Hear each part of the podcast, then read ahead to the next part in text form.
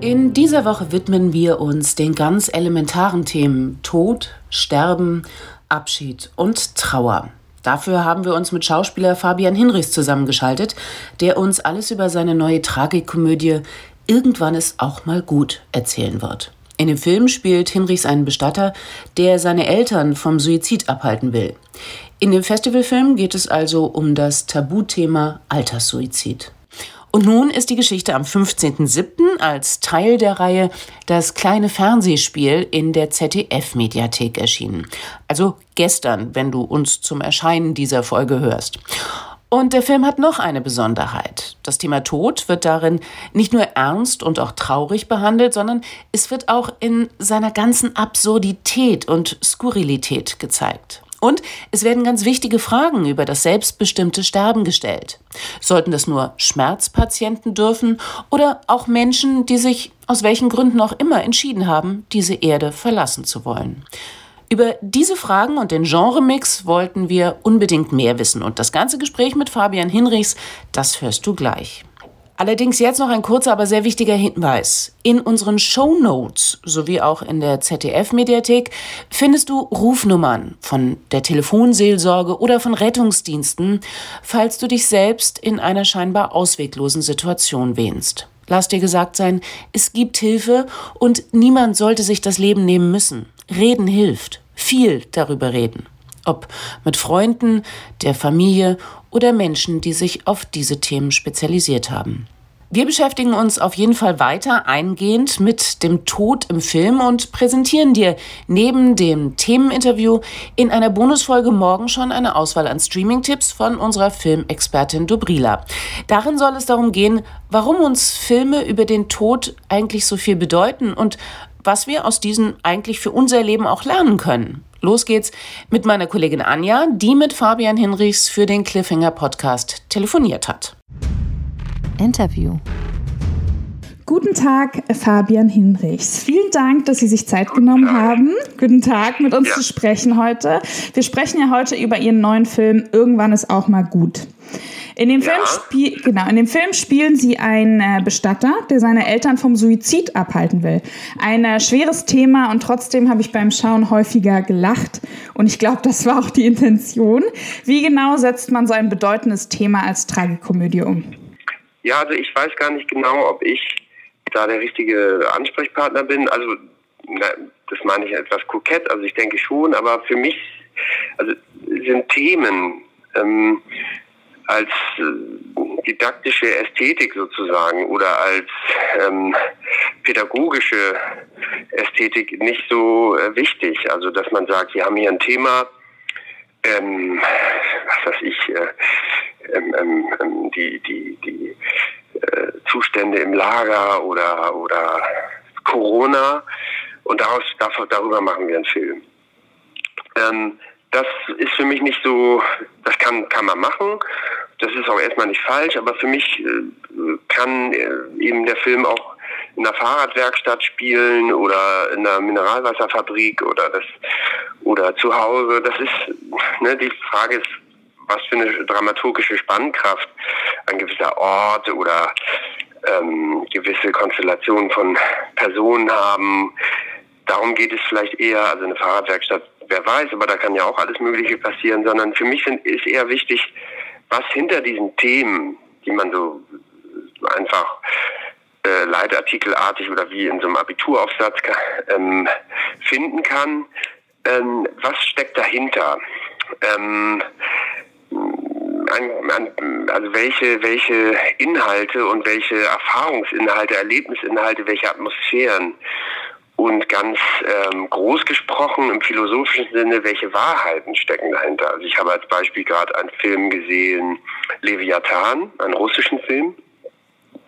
Ein fantastischer Film und da geht es darum, dass jemand sein Haus verliert, also alles verliert, die Ehe geht ab und so weiter.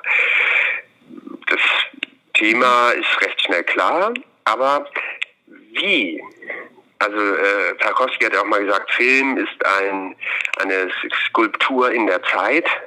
Das heißt, wie diese Themen, also wie, was da zwischen den Menschen oder zwischen der Natur und dem Menschen stattfindet. Und zwar wie das einfach ein, in einen hineinkriecht, sozusagen, ohne dass man genau benennen kann, was man da eigentlich fühlt als Zuschauer und was man da denkt. Äh, das kann man gar nicht so gut sehen. Man merkt aber einfach, das ist ja ein unglaubliches Bild. Oder das ist ja, äh, äh, viele mochten ja nicht die, The Irishman von Scorsese, aber als Beispiel, wenn gibt es eine Szene, wo die Tochter die Figur, also Robert, die von Robert De Niro gespielte Figur anschaut äh, und sie hat diesen Ersatzvater äh, Jimmy Hoffa, den, den Gewerkschaft, Gewerkschaftsboss, eigentlich ja, eine größere Nähe zu dem gehabt als zu ihrem Vater. Und der ist erschossen worden und sie ahnt, ihr eigener Vater hat den gerade erschossen. Mhm. Und sie schaut ihn einfach nur an. Und er schaut sie an. Und was da ist in diesem Blick, dieses ganze, diese ganze Nähe und die ganze Ferne zwischen Vater und Tochter, dieses ganze Ungesagte, un, Unausgelebte, diese ganze Tragödie, dieses Nahverhältnis und Fernverhältnisses, die spürt man. Und das ist für mich eher entscheidend in der Musik, im Film. Was, was spürt man da und was denkt man dann auch? Darüber kann man lange nachdenken. Dieses Bild hat man dann auf dem Fahrrad, wenn man fährt und denkt darüber nach und so weiter. Und das ist etwas, etwas Suggestives, etwas, was ich nicht nachbuchstabieren kann. Mhm. Und das ist eben Kunst. Etwas, was den Alltag eben erschüttert. Ähm, das ist, äh, also immer wenn es dann diesen künstlerischen Gehalt hat, ähm, etwas, was absichtslos ist eigentlich. Ja. Ähm, so, und deswegen geht es mir äh, bei dem Film jetzt irgendwann ist auch mal gut, gar nicht so sehr um dieses Thema äh, selbstbestimmtes Sterben, auch wenn es natürlich sehr aktuell ist. Gerade fängt es ja an, in der Debatte, Corona-Debatte in Deutschland wird auch, fängt diese ethische Debatte ja überhaupt erst an. Aufgrund der schrecklichen Erfahrung des Nationalsozialismus und der ähm, ähm, zeitlosen Schuld, die äh, ähm, Menschen, die hier gewohnt haben, ich nenne sie jetzt einmal Deutsche, ähm, äh, auf sich geladen haben, ähm, haben wir zu Recht äh, auch eine große Vorsicht, äh, bestimmte ethische Themen überhaupt anzugehen. Und dieses Thema selbstbestimmtes Sterben ähm, muss man ja abgrenzen zwischen ähm, Geld machen mit dem Leid von Schmerzpatienten zum Beispiel und fast äh, äh, bis hin zur Gefahr der Euthanasie. Ne? Also das heißt, ähm, äh, auf die, äh, diese zu Recht bestehende Sensibilität, große Sensibilität und ähm, da merkt man, das ist immer noch wund, dieses Thema zu Recht. Dadurch wird die, äh, ist, äh, hängen wir da ein bisschen hinterher, würde ich sagen, in der ethischen Debatte. In den Nieder Niederlanden oder in Schweden ist das schon anders geführt worden, auch in der Schweiz. Mhm. Und das ist ja das Thema, auch das Thema des Films, das natürlich ein aktuelles ist, was es dann auch interessant macht. Aber genau. Ja. ja. Wie, äh, was mich jetzt interessieren würde, ähm, wenn Sie sagen, Ihnen ist äh, besonders diese, diese magischen Momente oder besonders diese, dieses Zwischenspiel ähm, wichtig bei Projekten. Ähm, kann man, ja, Heidegger kann, hat das genannt, ja. Entschuldigung, dass ich unterbreche, Heidegger hat das genannt, das Entbergen des Seins. Ja. Äh, äh, man muss versuchen, eine eigene Sprache, es gibt eigentlich keine Sprache dafür, mhm. was man dann, es geht nicht um magische, man kann es magische Moment nennen, aber was, man hat eben keine Sprache dafür. Ja. Man kann nicht genau sagen, was ist es.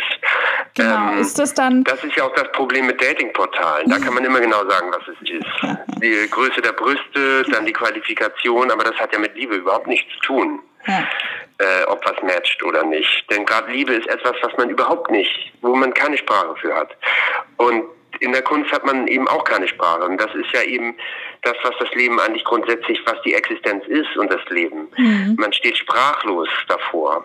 Und das Problem von vielen Filmen ist und vielen Büchern und vielen Dingen, dass man schon nach drei Sekunden verstanden hat, was mir dieser Film überhaupt sagen soll. Und das, äh, es gibt ja kaum was Langweiligeres. Ja. Wie funktioniert, wie funktioniert das denn dann im Sinne von, also wie wählen Sie Projekte aus? Ähm, weil das ist ja wahrscheinlich eine Sache, die man nicht immer vorhersagen kann oder schon am Skript erkennt. Ähm, hat es dann für Sie eher... Oh, doch, eigentlich ja. schon. Also das Drehbuch ist, also das Entscheidende, also das Allerentscheidendste ist, ich bin relativ ökonomisch unabhängig. Das heißt, ich brauche nicht unbedingt immer Geld. So. Mhm. Ähm, weil die meisten Sachen macht man im Kapitalismus ja, um zu leben, um, um Geld zu verdienen. Ähm, um sich Nahrung zu kaufen, Kleidung zu kaufen oder seine Freizeit zu gestalten. ähm, und ähm, deswegen sind viele Schauspieler dazu verurteilt und viele Arbeitnehmer überhaupt, Dinge zu tun, die sie eigentlich nicht unbedingt tun wollen. Äh, Marx hat das ja auch so äh, als das Reich der Notwendigkeiten beschrieben. Mhm. Und ich bin nicht vollkommen fern davon, ich muss auch Geld verdienen, aber ich bin in der privilegierten Situation. Ich muss aber dazu sagen, unbescheidenerweise habe ich mir das auch, ist das nicht über Nacht auf mich raufgefallen, weil ich so unglaublich toll aussehe oder so, sondern äh, ja, ja, ist ja auch ein, ist ja auch äh, passiert ja auch ähm, manchen eine Fähigkeit sozusagen, ja. ähm, gut aussehen. Ähm, es ist zwar auch in die Wiege gelegt, aber es ist auch eine Fähigkeit und das habe ich jetzt nicht unbedingt, sondern ich habe mir das auch so, ja sozusagen erarbeitet. Aber ich kann sozusagen auswählen, weil ich nicht sofort von einem zum nächsten springen muss, um eine Miete zu zahlen oder so. Ähm, das war nicht immer so. Ich meine das nicht als äh, dekadente, das ist nicht gemeint als dekadente Position, äh, wo ich, ich bin mir dessen schon bewusst, dass das die Realität von fast allen Schauspielern ist. Und auch ich, äh, auch meine EC-Karte wurde oft früher eingezogen und ich habe in irgendwelchen Zimmern gewohnt. Also ähm, kann ich ruhig jetzt auch davon reden, dass ich nicht mehr in dieser Position bin, ohne mir den Vorwurf gefallen zu lassen, ich sei irgendwie ein verwöhntes Bürschchen. Also so ist es nicht. Das ist erstmal das Wichtigste, dass man nicht sofort Geld braucht. Denn sonst kann man nicht auswählen. Mhm. Ne? Also die Freiheit hat man natürlich nur, wenn man nicht muss. irgendwas machen muss. Das gilt für alle Arbeitnehmer. Mhm. So, das ist egal, was man macht. Äh, so, das gilt für Wissenschaftler genauso wie für ja, für alle einfach. Ne? Also der Grad der Prostitution, ähm, äh, wie weit prostituieren müssen sich alle auf dieser Welt, auf dem Markt, aber ähm, der, es gibt doch Unterschiede, äh, in welchem Ausmaß man das muss. So, das ist das Erste. Das Zweite ist, wie ist das Drehbuch? Äh, die, ähm, fern vom von Regie, Kamera, ähm, Produktion, Mitspieler, ähm, also die Schau Schauspieler äh, ich vermeide immer das Wort Kollegen oder Kolleginnen. ähm, das mag ich irgendwie nicht, ist ja kein Polizeidienst oder so. Ähm, oder ein Büro, sondern ich sage einfach mal die anderen. Fern davon ist ja das Drehbuch das Aller, Allerwichtigste. Also ähm, aus einem furchtbaren Drehbuch kann man natürlich keinen guten Film machen, außer man lässt einfach die Handlung und die Texte weg. Ähm, also ähm, das ist das Allerwichtigste. Und das gibt es schon mal gar nicht so oft, gute Drehbücher. So, also muss man halt gucken, ähm, entweder hat man mittelmäßige Drehbücher und versucht sie zu verändern noch zusammen. Mhm. Ähm, das gelingt auch manchmal, dass daraus noch immer noch was Gutes entstehen kann mit viel Arbeit. Ähm, und durch so sogenannte Schwarmintelligenz, dass also viele sich zusammenschließen und an sagen, ja, die Grundidee oder das, was der, der Glutkern dieses Drehbuchs ist, das ist gut, aber irgendwie da und da und da und da und dann kann man daran arbeiten. Also das Drehbuch ist entscheidend und dann, dann alles andere kommt danach. So. Mhm. Danach wähle ich aus. Ich wähle auch aus, dass ich zum Beispiel nicht zu viel im Ausland bin. Das interessiert mich nicht. Ich habe äh, Familie, ich möchte nicht zu viel weg sein von zu Hause. Ähm, das ist auch ein Kriterium. Also ich fände es überhaupt nicht reizvoll. Äh, ich hatte mal eine Anfrage dann für einen großen Kinofilm in Thailand, zwei Monate. Das würde ich niemals machen. Äh, das finde ich völlig uninteressant. Das wähle ich aus, genau. So, also das sind erstmal die maßgeblichen Kriterien. Dann kommt irgendwann auch die Regie. Ähm, die ist aber für mich nicht so entscheidend. Mhm. Wie sah denn äh, konkret die Zusammenarbeit für diesen Film aus mit dem Regisseur Christian Werner und der ZDF-Redaktion vom kleinen Fernsehspiel? Wir haben auch gelesen, dass der Regisseur, also Christian Werner, sagte, dass er den selbstgewählten Tod eigentlich für kaum vertretbar hält. Und ähm, da genau, da haben wir uns auch noch gefragt, ob es nach dem Drehschluss ähm, vielleicht einen neuen Erkenntnisgewinn gab, äh, entweder gemeinschaftlich oder halt auch individuell? Äh, das weiß ich von dem Christian gar nicht. Also ich, äh, dass er diese Position äh, bezieht, die kann man ja auch beziehen. Also es ist, wie gesagt, eine ethische Debatte. Man kann sagen, äh, das eigene Leben gehört einem nicht, ähm, sondern wir sind alle eingewebt in ein in soziale Beziehungen, in ähm, Abhängigkeitsverhältnisse. Ähm, das äh, kann man auch, äh, nehmen wir als Beispiel, ich habe gestern im Auto wieder alte Nirvana-CDs, also ganz alte Bleach und so gehört, bevor sie berühmt wurden und also viel radikalere Alben. Und ähm, da habe ich nochmal drüber nachgedacht mit meiner Frau zusammen über den Selbstmord von Kurt Cobain zum Beispiel. Mhm. Ähm, das ist zum Beispiel nicht vertretbar, dass er sich umgebracht hat. Aus ethischer Position. Mhm. Äh, weil er ein Kind hatte. Und Kinder, das wissen wir seit Ibsen, äh, Gespenster, äh, haben nicht darum gebeten, auf die Welt zu kommen. Also mhm. sie wurden von den Eltern gemacht, mhm. ähm, auch nicht von Gott, mhm. sondern von den Eltern im Geschlechtsakt und haben, haben das sich nicht selber ausgewählt. Das heißt, man ist verantwortlich. Äh, bis, man müsste sich streiten, vielleicht nicht ein Leben lang. Und in dem Film ist der Carsten ja schon über 40, also die Rolle, die ich spiele, mhm. der junge, der Bestatter oder mittelalte Bestatter, der ist also kein Kind mehr, kein sogenannter Schutzbefohlener, kein ne, ähm, mhm. ähm, ähm, und da ist eine, das ist eine andere Situation. Aber nehmen Sie an, Sie sind Eltern von kleinen Kindern, können Sie sich natürlich nicht das Leben nehmen. Mhm. Äh, und wenn man sagt, ja, ich bin süchtig, ich bin ein Stück Scheiße, äh, meine, kind, meine Kinder, das war die Begründung von Kurt Cobain, ich bin ein schlechter Vater, ähm, ähm, sie wächst besser auf ohne mich, ähm, ist das eine äh, in der Psychologie nennt man das Externalisieren. Das habe ich, meine Frau ist Psychologin, habe ich gelernt. Äh, also man gibt die Verantwortung nach außen. Man sagt irgendwie, ja, die Sucht ist etwas, was außen ist. Dafür kann ich nichts. Ich bin nun mal ein Süchtiger und deswegen ist besser, ich bringe mich um, weil ich sonst eine Katastrophe bin für meine Tochter. Man hat ja auch gesehen, die Tochter ist selber äh, drogenabhängig geworden. Also hat einfach das übernommen von den Eltern. Äh, die Mutter war ja auch, äh, ist ja auch Junkie, ähm, äh, Courtney Love. Aber da ist es zum Beispiel eben nicht vertretbar, weil es ein kleines Kind war, an, ich glaube zwei Jahre alt oder so, als Kurt Cobain sich in den Kopf geschossen hat. Und das geht nicht, das darf man nicht. Das mhm. ist verboten aus ethischer Sicht, ja. Also, aber wenn man zum Beispiel, ich habe eine andere Position in dem Film, ist es ja so, dass ähm, der Carsten über 40 ist, also ein Mittel, äh, im mittleren Erwachsenenalter. Und ähm, der Vater hat Parkinson und er trägt es nicht mehr, will es nicht mehr, hat die Abwägung getroffen, hat gesagt, der Schmerz, äh, auch die Angst vor diesem qualvollen Tod, ähm, dies möchte ich nicht mehr. Ähm, und die Mutter, die gesund ist, sagt, ja, ohne meinen Mann möchte ich, möchte ich nicht leben.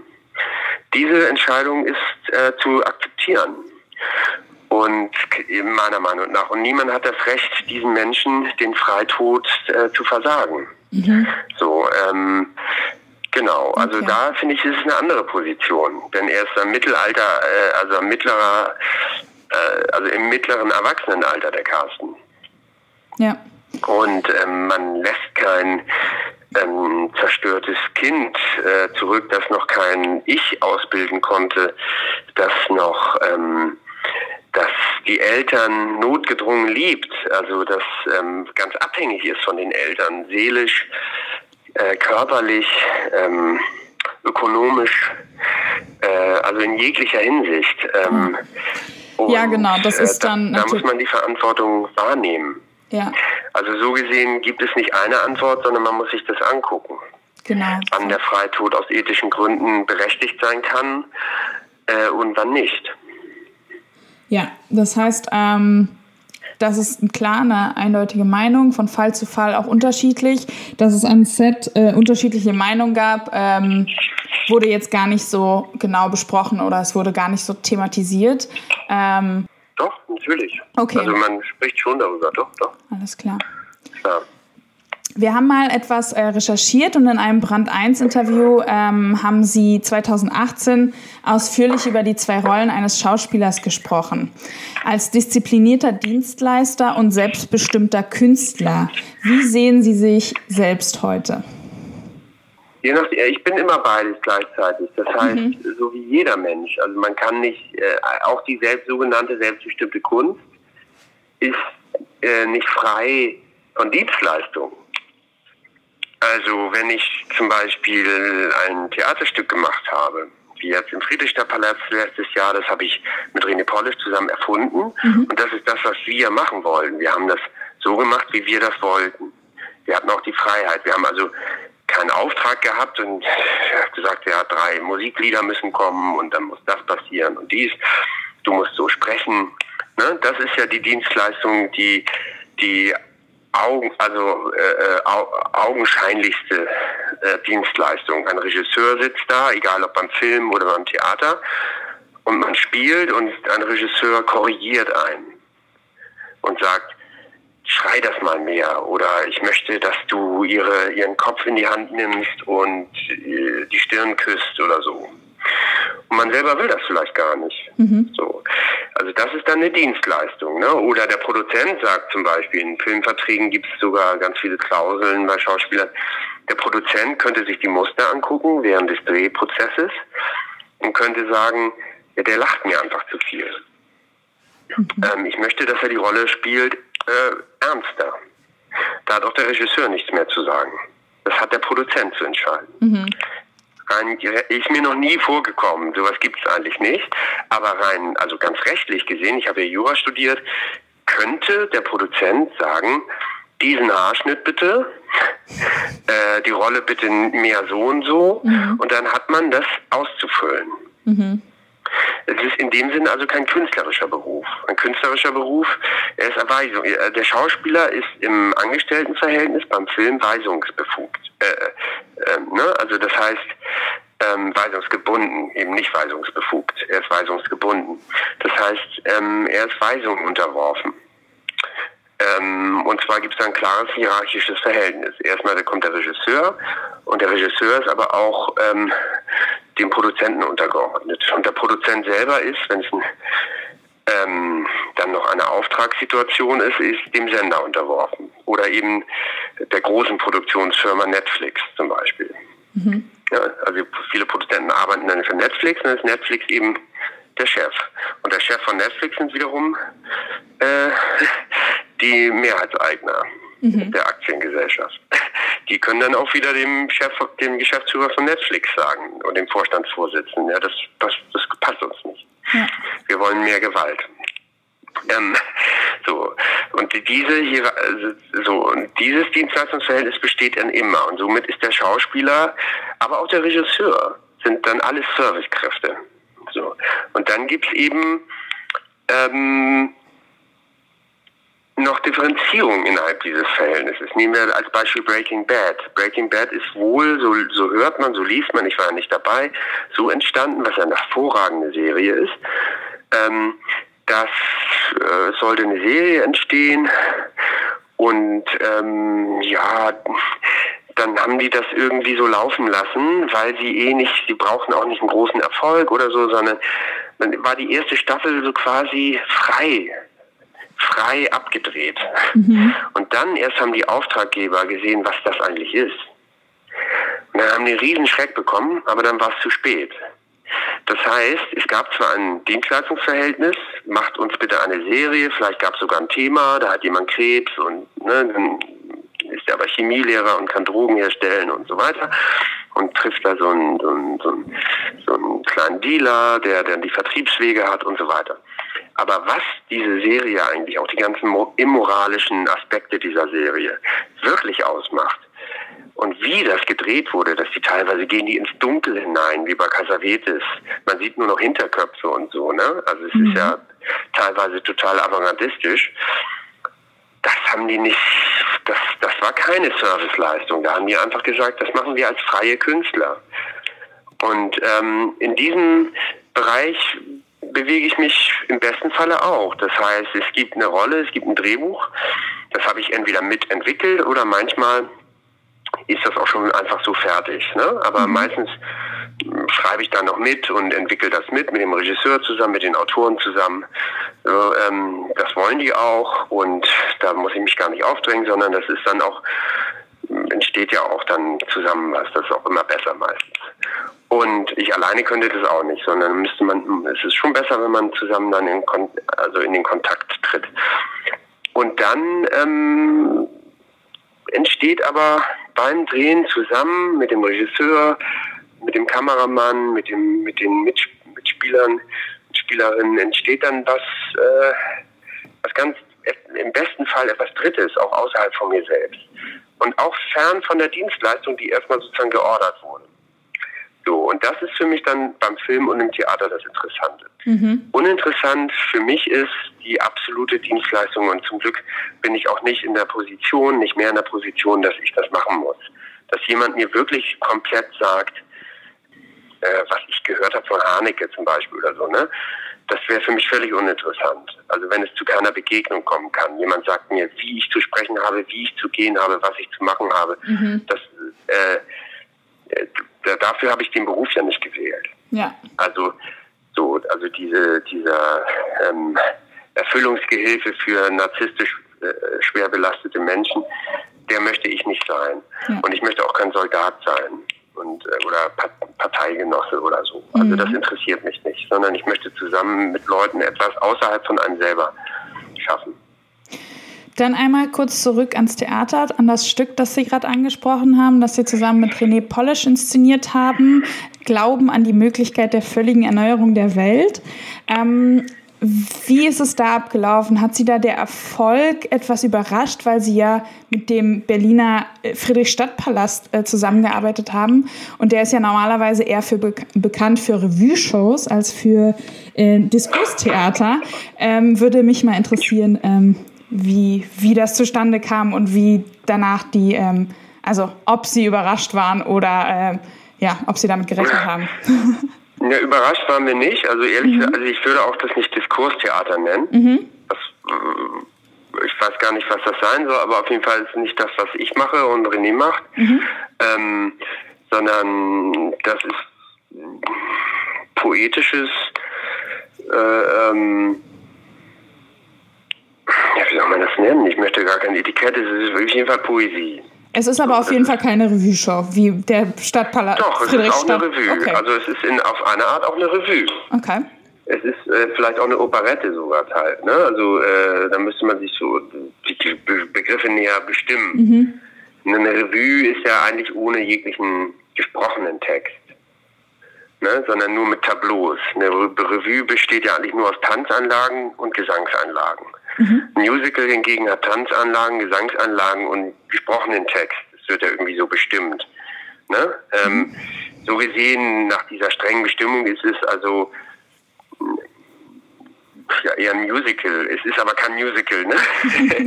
es ist, äh, aber unter Diskurstheater ist es ja so, dass irgendwelche theoretischen Inhalte einfach in, in einer Art von Rollenprosa oder in einem Ich-Sager-Text gesprochen werden und dann wird einfach Theorie abgequatscht. Also das ist ja nicht, überhaupt nicht das, was wir machen. Es ist eher ein Gedicht. Mhm. So würde ich es nennen. Es ist eher ein Gedicht, ja, wenn man, wenn man es so nennen möchte, irgendeine Überschrift braucht. So. Und also das, und äh, ganz selbstbewusst gesprochen, auch wenn man sich der, Gefahr der Arroganz dann aussetzt äh, oder arrogant zu wirken. Das haben wir ja schon immer Erfolg gehabt, sozusagen. Ne, also, ähm, also deswegen war das jetzt nicht überraschend, äh, mhm. sondern wir waren ja immer ausverkauft, mhm. äh, seit zehn Jahren mhm. eigentlich. Nun der Friedrichter Palast, darum ging es eher, ist es phonetisch möglich, ich spreche ja ohne Mikrofon mhm. in großen Teilen. Und das war für mich wichtig, weil das ist für mich wie Gesang in der Oper, äh, das geht auch nicht mit Mikrofon.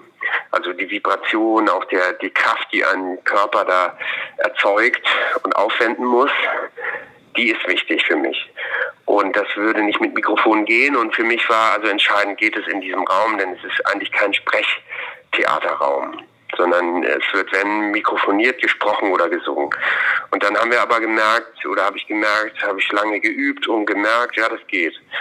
Und dann, ähm, ja, äh, ist alles seinen Gang gegangen. Also wir finden das toll, dass so viele Leute gekommen sind. Mhm.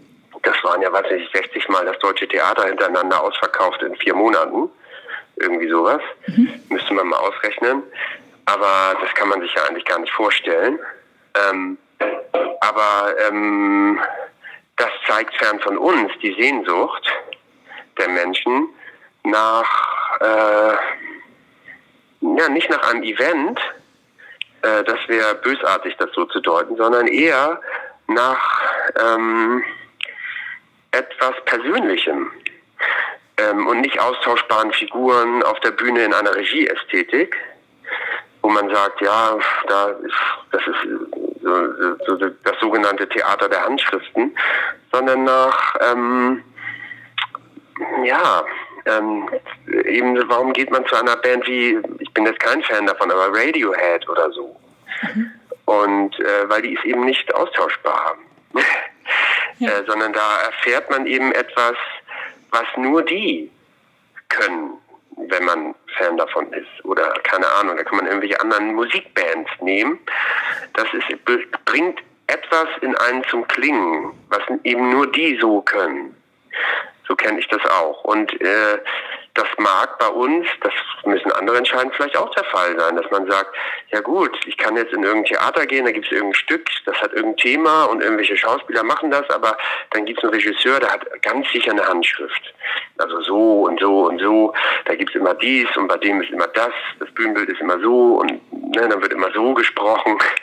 Und genau das sind wir eben nicht, sondern ähm, ich würde sagen, es ist eben nicht tot, es mhm. lebt eben.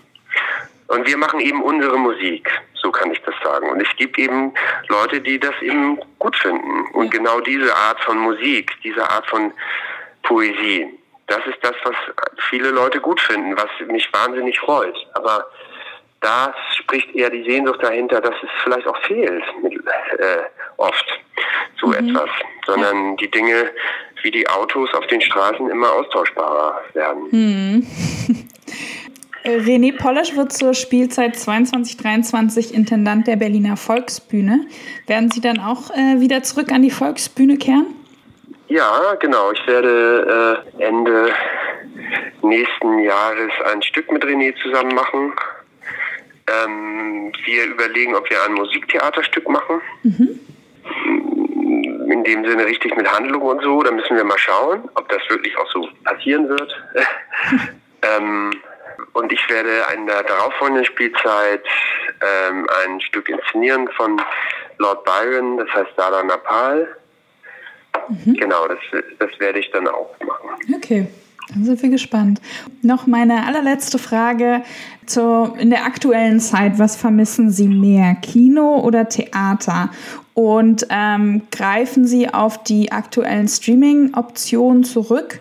Und wenn ja, ähm, eher zum einen, also zum Theater, oder eher zum äh, beim Kinostreaming? Vermisse ich mehr? Ich kann nicht schwer sagen. Also ich vermisse beides. Mhm. Streamen Sie auch beides? Nee, also Theaterstreamen ist meiner Ansicht ja völliger Unsinn. Also warum sollte man sich Theater im, auf dem Laptop angucken oder auf einem größeren Bildschirm? Mhm. Das hat mir noch nie jemand erklären können. Mhm. Äh, weil Theater, da geht es doch darum, dass man zusammen in einem Raum ist mhm. und dass man nur diesen, es passiert nur einmal, so wie alles im Leben. Und dieses Einmalige, vollkommen Gegenwärtige, die einzige Kunstform ist ja der öffentliche Auftritt. Das kann ein Musikkonzert sein oder eben eine Theateraufführung. Mhm. Und das ist ja überhaupt das, was die Überlebensversicherung des Theaters ist, dass sie eben unwiederholbar ist. Und das ist ja auch äh, das, was man spürt in diesem Raum dann. Alles ist unwiederholbar in, im Leben. Äh, das spürt man nicht, wenn man eine DVD guckt oder aus der Mediathek. Dann kann man anhalten, kurz aufs Klo gehen, dann mal zurückspulen. Äh, so, und das beim Streamen eben auch. Äh, dann guckt man sich irgend so ein Stück an. Das Einzige, und ich glaube, die Stücke tun sich auch keinen Gefallen. Also ich habe jetzt doch ein paar Sachen mal so kurz anprobiert. Mhm. Und ähm, das ist dann schon entlarvend leider sehr oft. Ne? Wenn, wenn dann im Raum noch nichts mal dazukommt, sondern nur dann das Lied, was da so sich ein bisschen ausgedacht wurde, im, leider auch am Schreibtisch oft, mhm. ähm, ist das doch schon leider sehr entlarvend. Und man guckt sich das an und denkt, oh, ähm, ja. ich drück mal die, also, ähm, so, und ähm, ja, also da tut sich das Theater keinen Gefallen mit. Und im, im Kino ist es ja auch das Erlebnis mit zusammen in einem Raum sitzen, und äh, den Film zu erleben. Ne? Das ist auch was anderes als zu Hause. Das heißt, also ähm, Sie halten die Füße still zu Hause und warten. ich fast nie alleine genau. Filme. Okay, verstehe. Ich gucke Dokumentationen vielleicht, aber ich gucke mit meiner Frau oder mit Freunden Filme auch zu Hause. Ich mhm. gucke nicht zu Hause einen cineastischen Film. Ähm, und, und genieße den alleine. Es gibt Menschen, die das können, das beneide ich auch manchmal, aber ich kann das nicht. Ich muss das zusammen erleben. Verstehe. Verstehe. Das heißt, äh, Sie warten jetzt einfach, bis es äh, wieder so weit ist, dass man Theater und Kinos besuchen kann. Ja, ähm, ich hoffe auch, dass es demnächst der Fall sein wird. Äh, es ist ja auch schwer zu begreifen, warum die sogenannten Baumärkte und selbst Kirchen. Mhm. ich meine, wir sind im 21. Jahrhundert. Man fragt sich, warum öffnen Kirchen, aber nicht Theater? Also es ist schon oder Museen. Also Museen fangen ja auch jetzt an. Also ich hoffe, dass äh, dass das jetzt demnächst mal losgeht. Also auf jeden Fall erwarte ich von den Vertretern, den gewählten Vertretern der Kultur, ähm, den dann designierten Ministern, Senatoren und so, dass sie sich da ähm, sehr stark engagieren dafür, dass sie unter Einbeziehung der ja, dass die Bürger eben eine Verantwortung übernehmen und sagen, ja, sie halten den Abstand und ne, Masken halten, finde ich schwierig, ja gut, meinetwegen Masken hin oder her. Aber ähm, wir halten den Abstand, wir sind, wir leben die Solidarität sozusagen. Aber ähm, also wenn es keine Kultur, gelebte, äh, erfahrene Kultur mehr gibt, ich meine, was, was ist das Leben dann noch? Das stimmt. Ja. Das ist ein gutes ähm, Schlusswort. Also, ähm, ich, danke, ja, also, ich danke sehr für das Gespräch. Vielen Dank. Ich danke Ihnen. Ich wünsche Ihnen noch einen schönen Tag. Tschüss. Dankeschön. Eins noch. Irgendwann ist auch mal gut, läuft bereits in der Mediathek und im Rahmen der Reihe Shooting Stars Junges Kino im Zweiten, auch am Donnerstag, den 23.07. um 23.15 Uhr im TV beim ZDF. Schreib uns gern dein Feedback zu dieser zugegeben mal etwas anderen Folge vom Cliffhanger Podcast entweder per Mail an cliffhanger@shelft.com oder auf Instagram unter Hey Shelft. Wir freuen uns immer von dir zu lesen. Das war es allerdings noch nicht ganz zu diesem gleichermaßen düsteren wie existenziellen und wichtigen Thema. Am Freitag nämlich stellt ihr unsere Streaming-Expertin Dobrila noch ihre persönlichen Filmfavoriten rund um das Thema Tod vor. Wir freuen uns, wenn du auch dann wieder mit dabei bist. Mein Name ist Lisa und statt unserem Streaming-Motto gibt es jetzt zum Abschluss noch einmal den Hinweis von mir. Wenn deine Gedanken darum kreisen, dir das Leben zu nehmen, solltest du unbedingt versuchen, mit jemandem darüber zu sprechen. In unseren Shownotes geben wir dir Tipps für schnelle Hilfe. Alles Gute, bleib gesund und bis zum nächsten Mal.